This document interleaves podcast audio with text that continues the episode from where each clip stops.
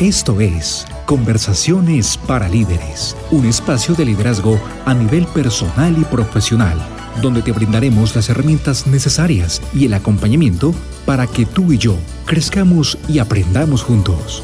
Bienvenidos.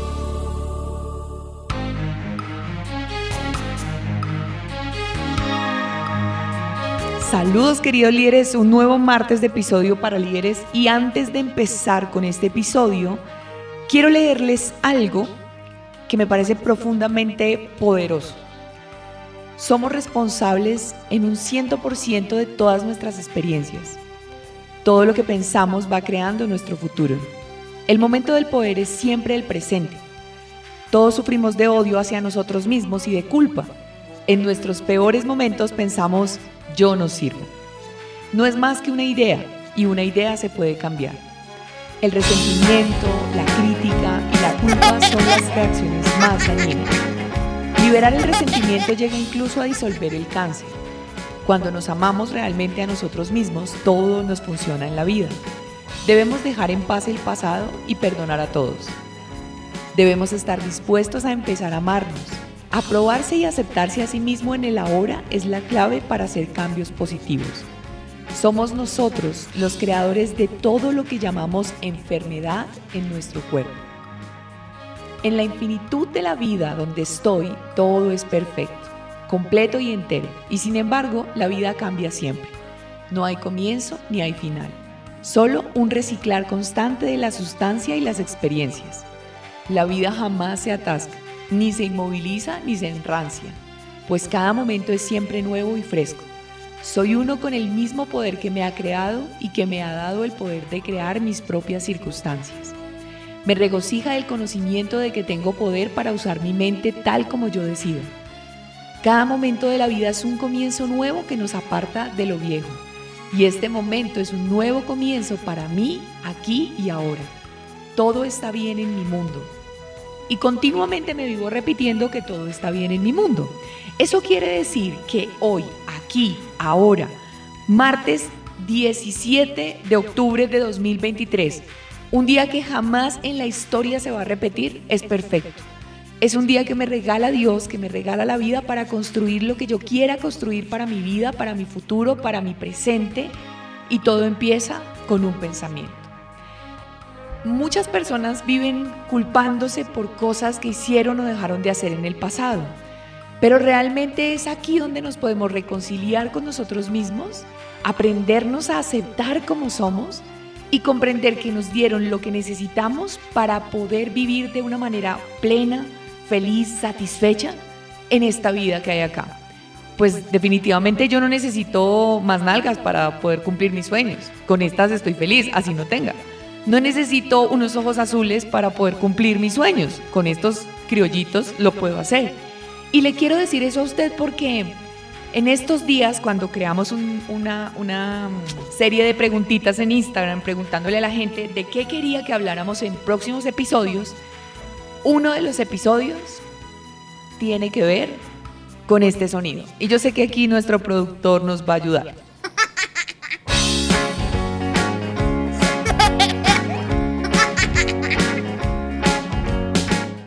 Nuestra niñez. ¡Wow! Un tema bastante curioso, bastante, ¿cómo le llamaríamos? Bastante intrigante, porque yo tengo aquí enfrente, justo donde estoy grabando este episodio, una foto de Tatiana García ya grande, con sus canitas, con sus arruguitas y demás, pero junto a ella una foto de Tatiana chiquitica, como de unos 3, 4 años, y otra foto de Tatiana como con 11 añitos. Y cuando las veo, me conecto con esa niña, con esa niña pequeña que tal vez tuvo que sanar, o bueno, tuvo que sufrir muchas situaciones del entorno por sus padres, por las decisiones que ellos tomaron, y que quizá eso fue dejando algunas huellas o algunas heridas en su propia vida que a través de los años tuvo que sanar.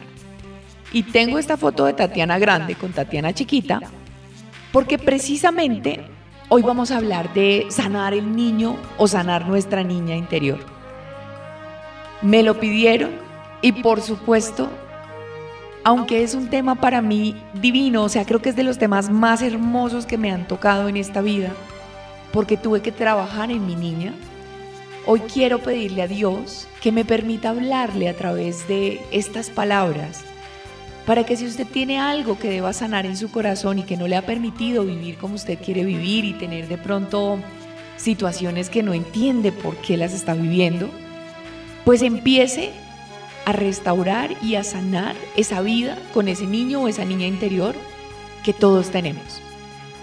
Dicen que un niño interior sano es el reflejo de un adulto feliz y pleno.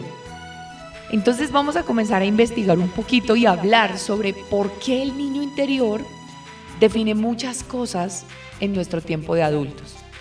A veces salen a la luz cuando tenemos 20, otras cuando tenemos 30, otras a los 40 y yo le agradezco a la vida que desde los 23 años todo estaba al revés, porque eso me llevó a investigar qué pasaba, qué era ese cuento del niño interior y por qué a veces vivimos tristes o tenemos una falsa felicidad, también puede ocurrir. Entonces me puse a investigar en uno de los tantos libros que me han cambiado la vida y me encontré con un libro que se lo recomiendo y que me encantaría que se lo leyera y si no le gusta leer pues búsquese un audiolibro que se llama La sanación de las cinco heridas. Y esto me hace pensar en algo. Imagínense en esta historia. Cuando mamá queda embarazada siendo una niña de 17 años, pues su reacción en ese momento fue como, ¡Ah! terrible, o sea, fue una sorpresa que no esperaba, ¿sí? Y muy seguramente cuando, puede que en el momento no me haya rechazado, pero que cuando le cuenta a sus hermanos, a, sus, a su mamá, a sus familiares, pues muchos le van a decir, no la tenga, usted está muy niña, se va a, ¿cómo se dice? Se va a bloquear la vida, se va a fregar la vida. Y pues en ese momento yo siento un rechazo, porque la gente me está rechazando. Yo, según la investigación, según la ciencia, comienzo a tener o a recibir como una esponjita toda la información en mi entorno desde los cero, o sea, desde el momento, desde el día uno que me crean a mí, hasta mis siete años soy una, soy una esponja, absorbo, absorbo continuamente y comienzo a crear parte de mi personalidad. Comienzo a crear o a forjar muchas de mis formas de ver el mundo y de creer en el mundo o concebir el mundo. Entonces esta investigadora, eh, ahorita les, les comparto el nombre del, de la autora del libro porque resulta que había listado y acá ahora no lo encuentro, pero tranquilos que si no lo dejamos en los comentarios del podcast. Mm, pero ella habla de una herida inicial o, de varias, de cinco heridas. Una de estas heridas es el rechazo. Entonces yo creo que enseguida a mí se me abrió una herida de rechazo. O sea, me, rechazaron, no sé si mamá en su momento, sé que mi mamá, eh, con todo el esfuerzo de una niña de 17 años, me amó y me deseaba, o sea, me, quería desde que estaba en su vientre, pero esa herida de rechazo quedó grabada en mí. Luego hay otra herida que es, por ejemplo, y, pienso que este tema lo quería, me parece muy curioso porque lo iba a tratar en otro episodio donde iba a hablar puntualmente de las heridas. Pero cuando me dijeron que hablara de niño interior, yo dije, venga, sí, yo creo que aquí podemos integrar esto y construir algo bonito.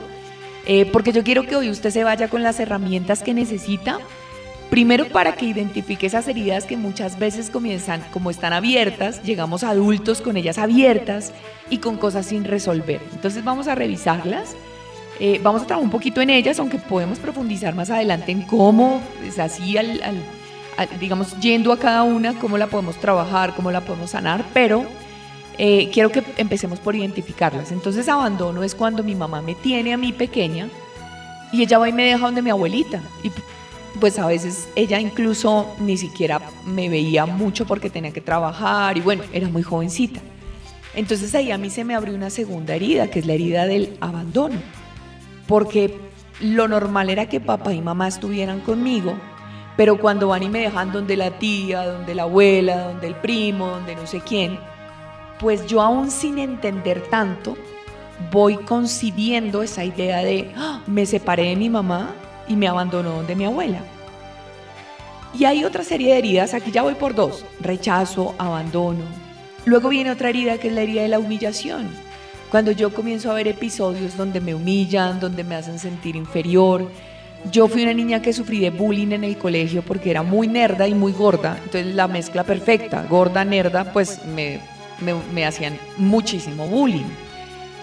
O, había otra herida o, hay otra herida que es la herida de la traición. Y otra herida que es la herida de la injusticia. Entonces recordaba cuando yo comencé a hacer todo este proceso de sanar mi niña interior, porque estuve en aquel tiempo en talleres de Hoponopono y estuve en talleres de reconstrucción del ser, o sea, hice, yo me he trabajado mucho porque quería entender muchas de mis realidades y a mí no me cuadraban otras. Entonces yo decía, si yo no investigo qué está pasando, pues esta vaina nunca va a cambiar. Y, en una sanación de estas, de, de mi niña interior, yo recordé una escena muy triste. Y la digo muy triste porque en ese momento me hizo llorar. Y es que una vez cuando yo tenía, no sé, yo creo que era era muy chiquita, yo creo que tenía por ahí unos mm, siete o incluso menos, siete años. Yo llevaba ahorrando varias moneditas porque mi mamá iba a cumplir años. Entonces yo recuerdo que como ella iba a cumplir años, yo guardaba moneditas de la lonchera y le compré una chocolatina. Ella llega de su trabajo, ese día. Hoy en día, pues con cuarenta y tantos años lo entiendo, pero en ese momento yo no lo entendí, o sea, en ese momento no me cabía en la cabeza eso. Ella no me veía mucho porque yo me la pasaba siempre con mi abuelita. Y yo llego y le entrego un paquetico que yo le había comprado con mis moneditas, con esfuerzo, como esperando a que mi mamá llegara y la emoción de mi mamá va a llegar. Y cuando mi mamá llega, yo le entrego la bolsita, era un paquetico y ella la toca y me dice, ¿cierto que es una chocolatina? Gracias, luego la destapo. Y la tira en el comedor y la deja ahí. Y yo me voy con el corazón roto. O sea, yo dije, yo con el esfuerzo que le compro esta chocolatina, yo esperaba que ella destapara el regalo sorprendida. Oigan, de verdad les hablo de esto y como que se me trata de entrecortar la voz, Dios santo. Aún lo recuerdo. Ya no me duele, pero sí veo que por ahí, oigan, qué curioso, uno va descubriendo cosas, pero bueno, eh, yo recuerdo que eso me dolió mucho. Y eso fue parte del por qué, y, les hablo en el episodio, si no me equivoco, en el episodio 5 4 de cómo sanar la relación con mamá, que para mí fue mi o, ha sido mi maestra. Una de esas heridas grandes que se abrió en mi corazón, porque yo en aquel momento esperaba pues que ella se, se pusiera feliz. Y ella no se puso feliz, ella tiró ahí la, la chocolatina y nunca hizo nada. Y en ese momento estoy segura que se abrió una herida para mí. Y luego yo ya después, eh, con los años fui creyendo que si no le daba a mi mamá regalos caros, mi mamá no los iba a valorar. Pero des en cuenta que son ideas erradas que muchas veces nosotros vamos creando por situaciones que ocurren. Entonces yo me encuentro con estas cinco heridas, quiero que usted comience a pensarlo y, a, y, a, entender cuál herida puede usted tener abierta y por qué razón la puede tener abierta. Y usted se va dando cuenta, por ejemplo, de que cuando tenemos una herida de rechazo, de, cualquier tipo de rechazo en nuestra niñez, nos volvemos personas en la, en la parte adulta eh, como huidizas. Cuando ya somos adultos somos el que huye, el que sale corriendo rápido porque no quiere que le hagan daño. Cuando tenemos herida de abandono, pues nos volvemos personas en, nuestro tiempo adultos dependientes. Es decir, comenzamos a depender de otros, porque es que cuando niños nos abandonaron cuando somos humillados de niños, cuando grandes podemos comenzar a ser personas masoquistas, o sea, somos emocionales, o sea, mentalmente nos podemos volver masoquistas. Este es más o menos como el reflejo de las personas que tienen esas, esas heridas, que no las han sanado. Eh, cuando yo tengo la herida de traición cuando niño, pues puedo ser de grande una persona controladora. Entonces la persona que cuando niño eh, seguro vivió la traición de cerca de sus padres o la traición de alguien muy querido y ya cuando grande se vuelve muy controlador porque busca controlar eso y, y realmente eso es algo que viene desde nuestra esencia. Y finalmente la herida de la injusticia pues hace que sea un adulto que se muestre rígido, que se vuelva duro, o sea, que, que, que definitivamente como le ocurrieron esas cosas, pues en su tiempo de adulto comience a externalizar o a exteriorizar ese tipo de comportamientos.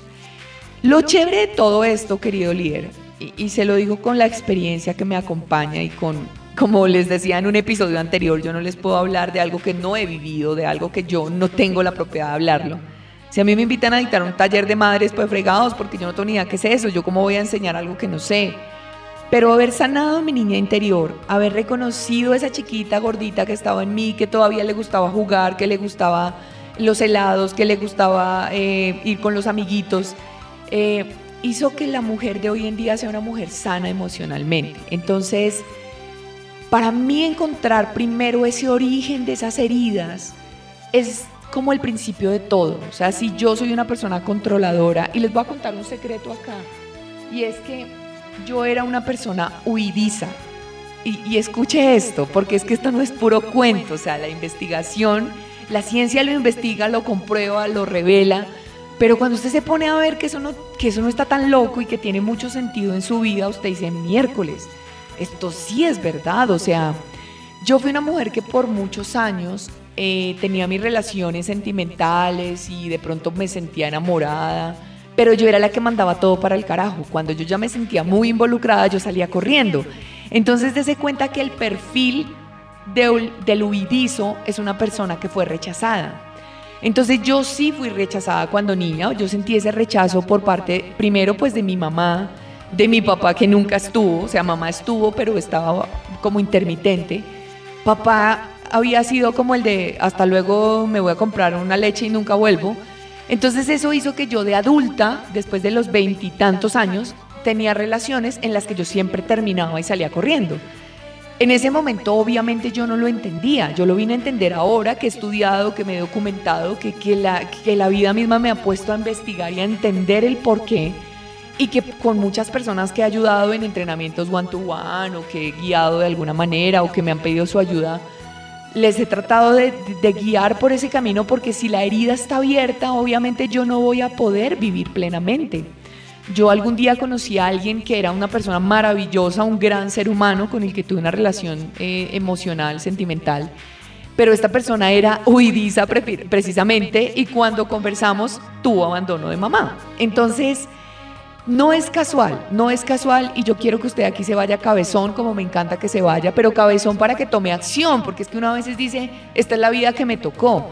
Y pues como todos hemos sido pobres y como todos hemos sido solos y como todas son solteronas y como todas son no sé cómo, que lo escuché en estos días y me, me marcó mucho, lo escuché precisamente en una escuela en estos días, que un alumno nos contaba la historia de una novia que tenía que ella decía, me va a tocar como todas mis tías. Yo estoy seguro que me toca como todas mis tías. Y dijo él, era tan mamona que, quedó, que yo creo que va a quedar como todas sus tías porque yo le terminé, no me aguanté esa vieja tan cansona. Y yo digo, bueno, no es que exista, a ver, no es que exista en el linaje esa, esa probabilidad de que el 100% de lo que le pasó a mi familia a mí me pase.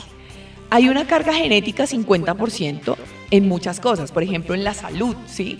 Y yo he tenido problemas articulares, problemas de piel, que los tuvo mi abuelita, mi mamá, mis otras tras, tarabuelas por allá. Y soy consciente, entonces qué bueno es cuando yo descubro eso y digo, venga, yo creo que tengo una probabilidad genética, listo, eso es un 50% que tengo que hacer para cuidarme, yo me cuido mucho, me alimento sanamente, hago ejercicio, todo este cuento, pero bueno, ¿dónde queda el otro 50%? Pues su en sus manos, en sus pechos está la respuesta, o sea, en este pechito que le está aquí hablando. No le corresponde a nadie más porque es su responsabilidad. Entonces, si yo digo, bueno, esta vieja me está haciendo ver que seguramente yo tengo abierta una herida de rechazo, una herida de abandono, pues yo tengo que entender esto primero, procesar esto, sí, yo, porque es que no es fácil que uno diga, oiga, yo ya estoy entendiendo por qué yo salgo corriendo. Yo ya estoy entendiendo por qué, no sé, por qué vivo enfermo. Yo ya estoy entendiendo por qué tengo tal y tal cosa. Listo, primer paso, ya lo entendí. Segundo paso, pues lo interiorizo, pues madre, esto es una realidad. Para mí interiorizarlo fue duro, entender que era que yo tenía heridas abiertas y que esas heridas estaban reflejando en mi vida ahora de adulta y que incluso me costaron un divorcio. Pues eso me sacudió, pero lo bonito es como uno decir, bueno, oigan, mientras hablo con ustedes estoy viendo, ay, se fue la India, una mariposa blanca hermosa, o sea que creo que estamos por buen camino porque las señales divinas nos lo confirman. Muy bonito. Bueno, y entonces, párele usted bolas a esto, usted se da cuenta de que tiene esa herida y usted lo que hace primero es, bueno, yo la tengo, yo soy consciente de eso, sí, mi vida me está reflejando eso, mis resultados me están reflejando eso Por ejemplo, soy una persona triste, hay, hay mujeres que son muy tristes y detrás de una mujer triste hay una niña muy triste que quiere ser amada, que quiere ser cuidada, que quiere salir a jugar, que quiere como que salir de esa jaula. Entonces yo identifico esas heridas y luego que las identifico lo que hago es rechazarlas. Es decir, cuando yo identifiqué que tenía una herida de abandono, yo digo, listo, lo entiendo, gracias herida, porque me permitiste verte, porque me permitiste entender lo que me había pasado. Y a partir de ahora yo rechazo, rechazo con todo el corazón tener una herida de abandono. O sea, yo rechazo desde mi corazón y desde mi ser esa herida. Y voy a ser consciente de que voy a empezar a sanarla. Así que yo, a partir de ahora, comenzaré a crear una nueva realidad. ¿Listo? Entonces, cuando yo descubrí la herida del abandono y, yo rechazo la herida del abandono, entonces yo comienzo a ser más consciente. ¿Eso qué quiere decir? Que yo ya a partir de ese momento, pues cuando tengo una relación sentimental, y, y hablo por ahora, porque obviamente la herida a veces trata de salir, ¿no?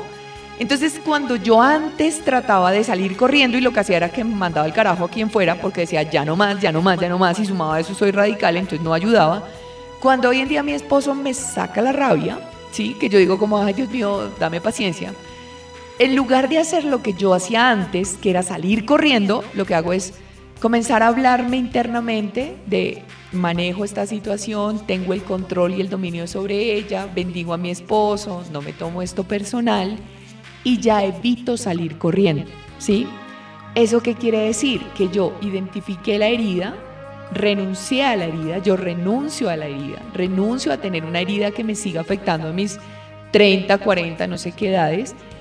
Y aparte de eso, comienzo a corregir. Por ejemplo, vamos a hacer otro ejemplo más, eh, más crudo, porque me gustan estos ejemplos. Entonces yo, cuando niña, vi que mi mamá, un ejemplo, no, no es la mía, afortunadamente, pero vi que mi mamá eh, solo salía con hombres que la maltrataban, ¿sí? Yo vi que primero pues mi papá maltrató a mi mamá. Afortunadamente, vuelvo y digo, es amo de ejemplo. No vi nunca eso porque a mi papá ni lo vi. O sea, ni maltratando ni no maltratando. Entonces, es un ejemplo claro. En mi casa yo veía que mi papá maltrataba a mi mamá. Pues resulta que como yo tengo el... Para mí es normal que un hombre maltrate a una mujer. Entonces yo salgo de mi casa y comienzo a dar con guaches gamines que me maltratan. ¿Sí? ¿Por qué? Porque yo tengo un patrón subconsciente que me dice que es normal que un hombre maltrate a una mujer, porque mi papá maltrató a mi mamá. Y yo comienzo a salir con el guache gamín, el man me maltrata, termino con este y vuelvo y me meto con otro y el otro también me maltrata y yo digo, venga, sigue siendo lo mismo, pero lo que cambia es el personaje. Entonces claramente la vida me está mostrando que yo tengo un patrón subconsciente muy grabado de maltratadores en mi vida y que muy seguramente eso está, digamos que eso está impulsado por una herida que pudo haberse abierto durante mi niñez. O incluso, bueno, digamos que hay múltiples factores que pueden afectar esto. Entonces yo digo, bueno, listo, yo soy consciente de esto. A partir de hoy yo estoy identificando ese patrón que pudo haber sido por una herida. Por ejemplo, si yo, si yo tengo una herida de de, maltrato. O sea, yo, yo vi cómo maltrataron, o incluso a mí mi papá me humilló, me maltrató. Yo comienzo a ser consciente de eso. O mi papá, que era mi amor más grande, me traicionó. Entonces yo pues tengo esa herida ahí. Y yo comienzo a identificar esto y digo, bueno, yo hoy voy a renunciar a todo patrón subconsciente de maltrato en mi vida porque soy consciente que no me pertenece. Entonces yo renuncio, o sea, haga de cuenta como, como cuando usted está mamado en un trabajo y dice, ya no más me voy, y usted dice, renuncio, hasta aquí voy. Lo mismo pasa con la herida, entonces usted dice, renuncio a esto. Primer paso, yo lo identifiqué, segundo paso, yo renuncio porque es que nadie dice que yo tengo que continuar con esto. Y tercero, ¿qué pasa? Mire, párele bolas porque es que la vida es una maestra perfecta. Estoy terminando de pagar mis deudas y ¿qué pasa? Me pone una tentadora para probarme. Usted dice que había renunciado, usted dice que estaba cambiando, venga, le pongo una prueba a ver. Si usted cae paila no le sirvió para nada, pero si usted es consciente y resulta que usted le presentan un galán, ¿cierto? Le presentan un hombre divino, churro, maravilloso, pero usted va y ve no sé, como las dos semanas de salir con el man, que el tipo es un gamín, un patán, que no sabe ni tratar a un mesero, que no sabe tratar a alguien de, de servicio o algo, pues huya por Dios, porque es que mire, tiene el perfil de gamín maltratador. Entonces usted como ya es consciente, lo que tiene que hacer es decir, yo, gracias vida, porque me estás mostrando esta, este, esta herida, este patrón que yo ya sané y que yo nuevamente no voy a repetir, ¿cierto? Entonces el tema es que usted puede hacer todo este ejercicio, uno a nivel subconsciente, mire, uno se puede parar al espejo, ahorita les voy a dar unas herramientas chéveres para trabajar amor propio, niña interior, pero niño interior también, pero de nada sirve que usted sane y haga todo el trabajo, pero que usted la vida vaya y le ponga una prueba y usted caiga ay, no, es que es tan lindo. No, nada, lindo para el carajo, mano. Usted es un maltratador y yo no voy a continuar con esto. Entonces, usted tiene que ser muy consciente de las decisiones pequeñas que toma todos los días. ¿Qué pasa cuando usted llega y, y termina con el man y dice, no, es que yo no me merezco esto, yo me merezco a alguien que me trate con amor, alguien que sea bondadoso, que sea cuidadoso, que sea un caballero? Pues que la vida dice, check, pasó la lección. Mire, se lo dice alguien que tuvo que pasar por todo esto pasó la lección, ¿qué viene? Le viene el caballero que usted comienza a trabajar en decir que se lo merece. O sea, usted dice, no, yo me merezco esto, esto, esto. Entonces ese que llegó no me sirve porque este me está reflejando, es un patrón que yo ya sané, así que gracias. Y estoy lista, abierta, dispuesta a recibir ese ser que usted quiere recibir. ¿Sí? Y eso aplica en absolutamente todas las áreas de su vida. O sea, usted tiene que primero sanar ese patrón, reconocerlo, entenderlo. Y cuando usted está, como que usted hace cuentas con esto y usted dice, venga, sí, yo tengo esa herida que cuando chiquito, cuando chiquita se me abrió, yo ahora de grande tengo el poder de sanarla, yo no puedo quedarme con el pasado y con el dolor y con lo que me hicieron. Usted comienza a ver una vida nueva y una realidad nueva. ¿Dónde entra en juego el niño acá? El niño entra acá porque el niño muchas veces recibió mucha información que la creó, la, volvió una realidad, que la volvió pues su creencia, porque si yo veía que en casa era normal que no hubiera, y es algo que les he contado en cómo sané mi relación con el dinero, en la casa no había, pues a nivel subconsciente para mí era normal no haber, entonces no había crema dental, eh, a veces para bañarse los dientes, y pues obvio yo llego a los veintitantos años y digo me está pasando igual, pues porque a nivel subconsciente yo lo tengo grabado, o en casa no eh, estamos acostumbrados a la deuda o estábamos acostumbrados a determinada cosa, yo lo grabé. Entonces yo lo que tengo que decir es, venga, esto no es normal. No normalicemos lo que no es normal, que ese es el problema. Ay, es que él, es, él me pega de vez en cuando porque yo le saco la piedra. ¿Qué? O sea, a ver, perdón. No, no, no, no. Eso no es normal. No es normal. Nada justifica el maltrato.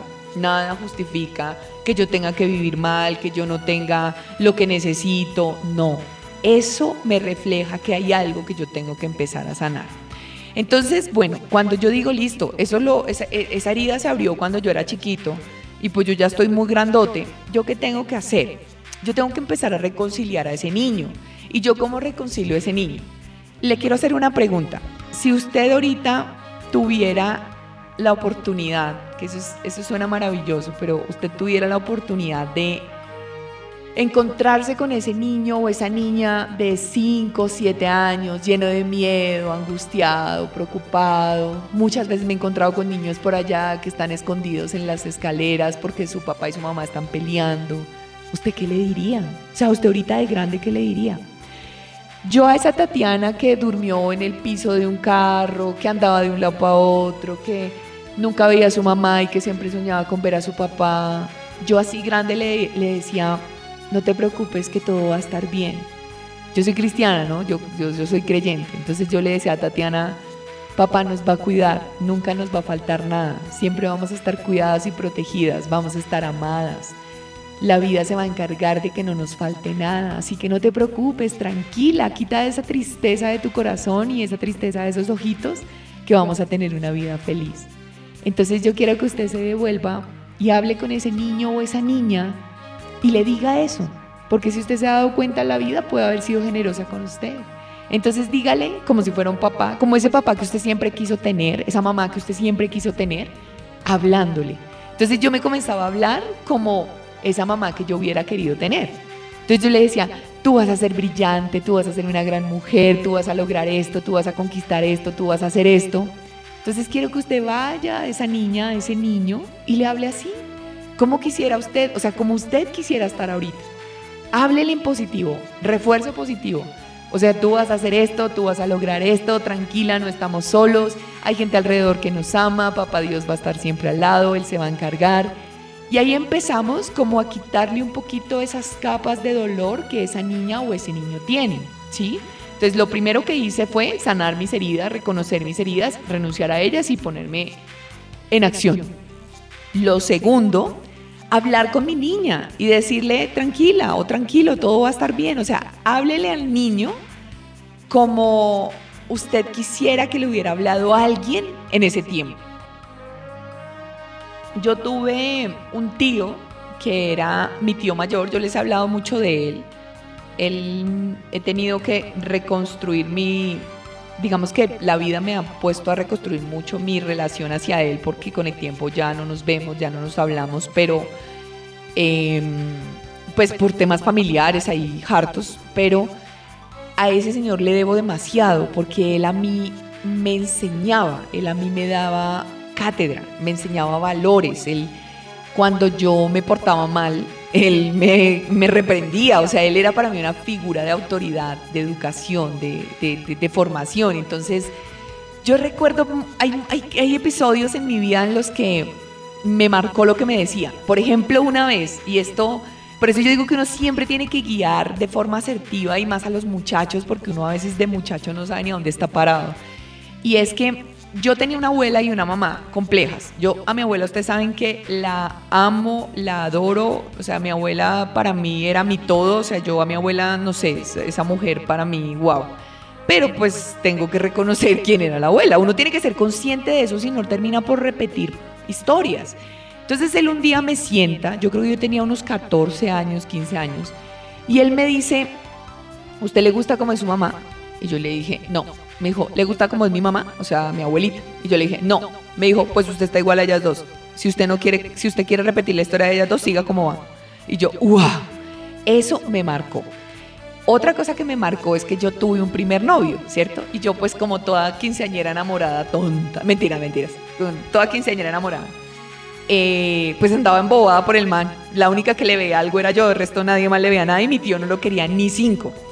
Pero mi tío era un hombre, a mí me parece que muy prudente, muy, muy, sabio y, y, parte de la forma en que él decía las cosas, a mí me gusta tenerla y me gustaría tenerla, porque no era que fuera directo al grano, pero sí me hacía pensar. Entonces una vez llega y me dice, ¿usted cuando va a una zapatería se compra los primeros zapatos? Y yo le dije, no, tío, no me compro los primeros. Dijo, así es la vida. Dijo, yo quiero que usted bueno, está ahí con ese chino ahorita y lo conozca y todo, pero yo quiero que usted conozca a otras personas. Yo quiero que usted se dé la oportunidad de encontrar a otras personas. Yo no quiero que usted se quede ahí, porque tal vez la vida tiene para usted a alguien mejor, pero usted no lo sabe. Y yo, bueno, me quedé pensando. Y hoy en día le digo, gracias tío, sí, tenías razón. Pero uno en ese tiempo, pues era, uno es, uno es bruto, o sea, con cariño todo, pero uno no entiende. Pero hoy en día todo lo que el tío me dijo cobró sentido. El tío me ponía a leer libros, entonces me decía, por ejemplo, y hoy en día, de hecho extraño mucho eso, porque, por ejemplo, yo era como la, la hija de mentiras de él, entonces pues era su sobrina, pero yo a veces llegaba a su casa, en aquel tiempo yo no era cristiana, pero veíamos fútbol juntos. Entonces yo llevaba cerveza y tomábamos cerveza y veíamos el partido, hablábamos cosas como si yo fuera un chino y él, pues mi tío que era como un papá, pues yo lo vi como un papá. Pero muchas de las cosas que él me dijo a mí cobraron sentido. Entonces, parte de estas cosas que mi tío me dejó eh, o que él me enseñó me, llevaron a entender por qué mi niña no estaba tan herida y es que él había hecho figura de papá en muchas situaciones. Entonces él me llevaba a mí al parque, me llevaba a comer pizza. Eh, mi mamá me compraba, yo tengo una imagen en mi mente, yo creo que usted se conecte con esas imágenes bonitas eh, de una gabardinita roja que mi mamá me regaló, yo era chiquitica, y él me ponía, él me vestía, él me ponía mi, mi gabardinita roja, mi sombrillita rosada, y nos íbamos al parque, porque llovía, yo recuerdo.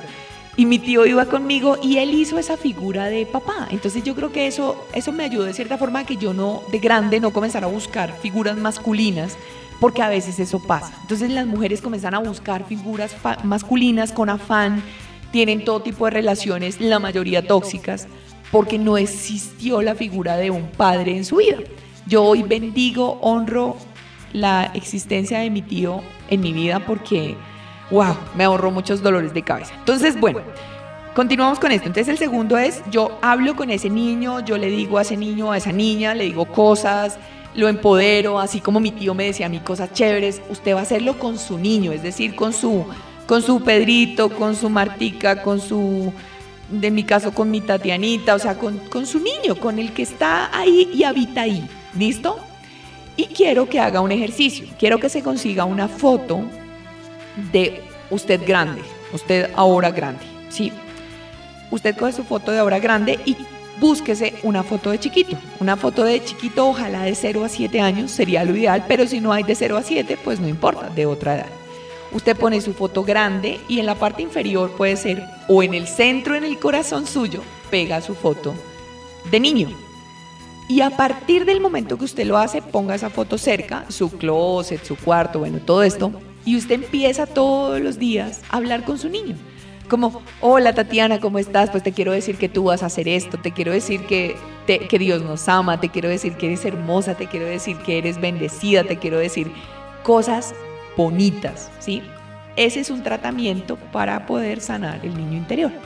Usted comienza a hacerlo y usted comienza a sentirse diferente. Quiero que lo haga, no, me, no, no, no quiero que con cuestiones, solo hágalo. Así empecé yo a sanar a mi niña interior. Otra cosa que ayuda mucho a sanar el tema de la niña interior es eh, haga cosas de niños. Mire, yo no dejo de ver películas de niños, yo no dejo de jugar, a mí me gusta jugar. Yo en estos días o hace unos meses mi tío llegó acá, mi otro tío, mi tío menor que es más como mi hermano eh, llegó y fuimos a un restaurante, tuvimos la oportunidad de compartir como familia con mi mamá, con mi esposo, con mi tío que estaba aquí solito porque antes de trasladar a su familia. Y nos fuimos a un restaurante y llevé pelota porque yo quería jugar y jugamos fútbol y yo me conecto con mi niña de ese tiempo porque como me crié con él siendo niños, él jugaba con los amiguitos en la calle Piquis, en ese tiempo existía eso, yo sé que los jóvenes dirán, esta vieja está obsoleta, pero jugábamos jermis, Piquis, las latas, bueno, un montón de tonterías. Jugábamos mucho y eso me recuerda a mi niña, entonces a mí me encanta ahora de vie pues de grande jugar, yo soy feliz jugando eh, con lo que pueda, porque es una forma de avivar mi niña interior. A los niños les gustan los helados. Vaya, cómase un helado de vez en cuando, por favor, no todos los días porque ahora se me sube de peso, no. Cómase un helado de vez en cuando y como, mira, Tatianita, este es un dulce que te quiero regalar hoy para que te diviertas. Vaya y vea películas de niños. O sea, haga lo que a los niños les gusta, porque todos en esencia tenemos ese niño interior ahí, pero ese niño a veces está ahí muy triste. Importante, comience a hablarle en positivo, cosas bonitas. Eso nos ayuda mucho a sanar nuestro niño interior.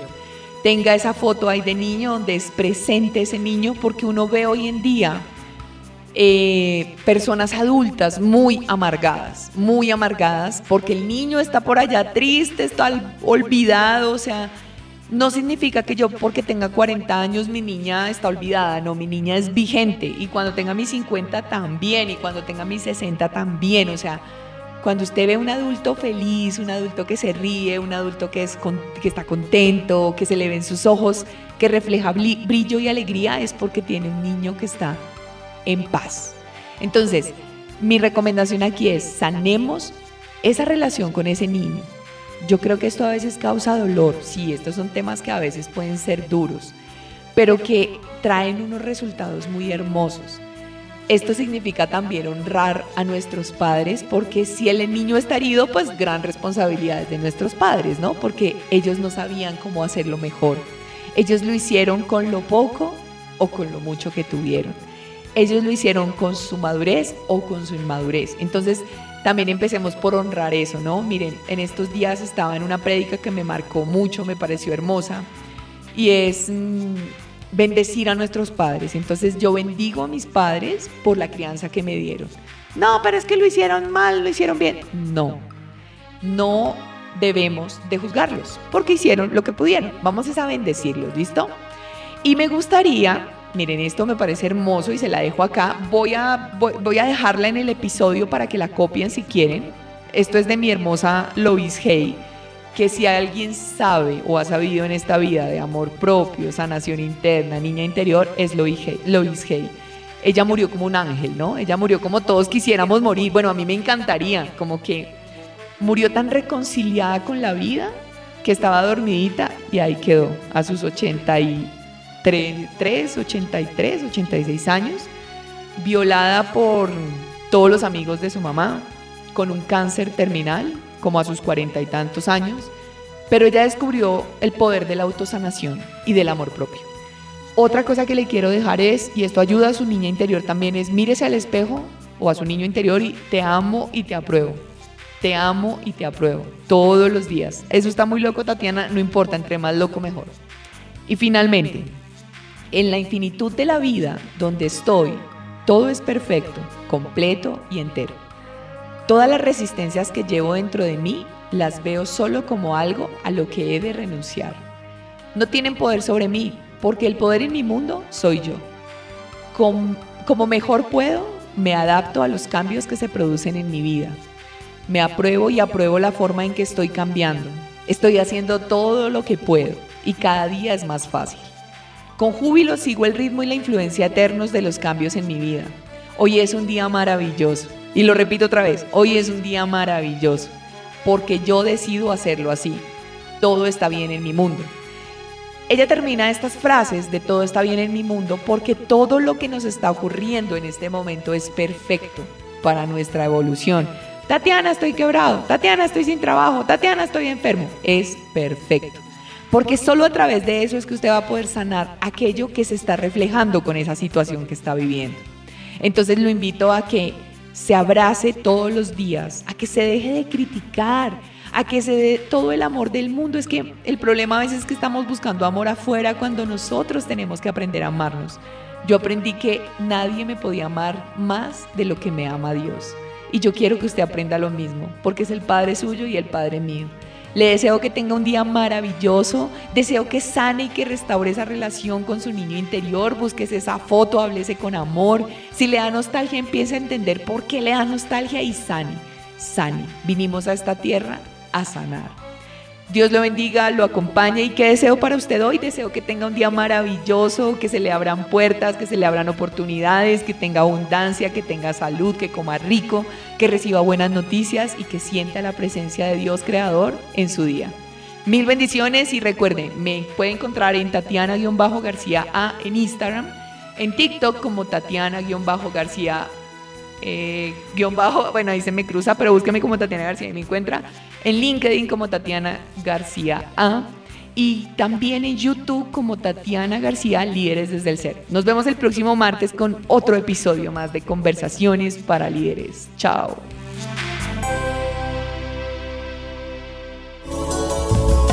Hasta aquí, Conversaciones para Líderes. Escúchenos todos los martes. Hasta pronto.